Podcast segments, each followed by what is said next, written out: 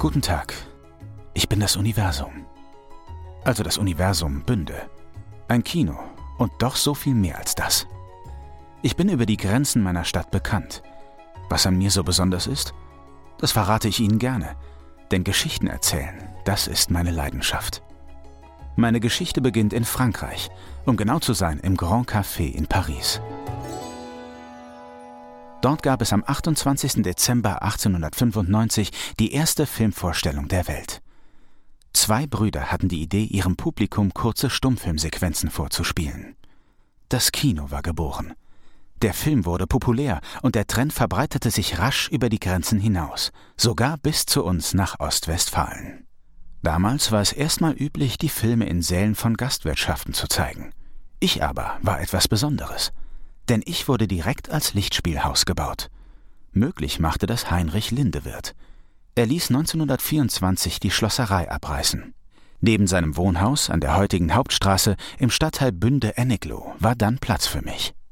Mein Kinosaal war, dem Geschmack der Zeit entsprechend, mit Balkon, Bühne und geteilten Sitzreihen ausgestattet und bot 400 Besucherinnen und Besuchern Platz. Wir rechneten also mit großem Publikumsandrang.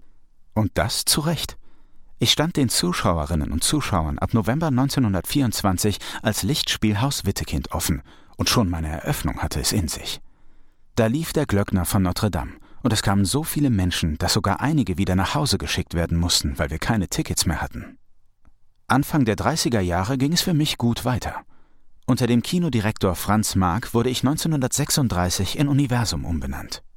Unerfreulich wurden dann aber die Zeiten danach. Mit dem Nationalsozialismus wurden Filme in Europa zum Balanceakt zwischen Verbot, Zensur und Exil. Einige Filme gerieten in Kritik, weil sie den Nationalsozialisten zu sehr gefielen andere Filme wurden in der Diktatur verboten. Nicht einmal die Nachrichtensendungen, die oft in den Dorfkinos gezeigt wurden, waren noch objektiv. Auch in meinem Kinosaal lief die mit Durchhalteparolen und Propaganda durchsetzte Wochenschau im Vorprogramm. Diese Zeiten sind zum Glück vorbei. In den 1950er Jahren erlebten wir Kinos dann eine zweite Blütezeit. Ich habe ein zeitgemäßes Update bekommen und wurde von den Sitzen bis zu den Toiletten modernisiert.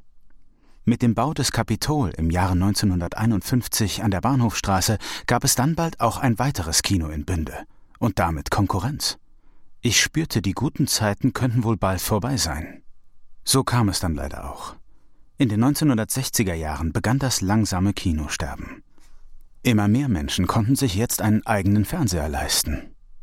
1980 war dann auch Schluss für mich. Dann stand ich erstmal lange leer, bis 1992 meine Retter kamen und mit einem Förderverein meinen Verfall verhinderten. Nachdem die Stadt Bünde das Gebäude vom Eigentümer Hemminghaus gekauft hatte, konnte 1998 endlich meine Restaurierung beginnen. Meine alte Kinotechnik wurde ausgebaut und gesichert. Meine alten Kinositze wurden mit Hilfe einer Menschenkette zu ihrem Zwischenlager weitergereicht. Das war ein Anblick. Die ungewöhnliche Aktion erregte sogar so ein großes Aufsehen, dass der WDR davon berichtet hat.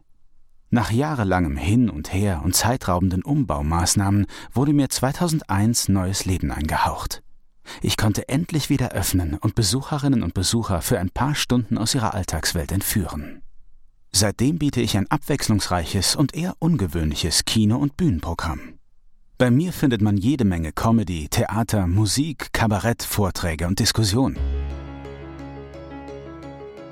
Ich freue mich, dass ich meinem ursprünglichen Zweck nachkommen kann, Sie, meine lieben Besucherinnen und Besucher, zu unterhalten.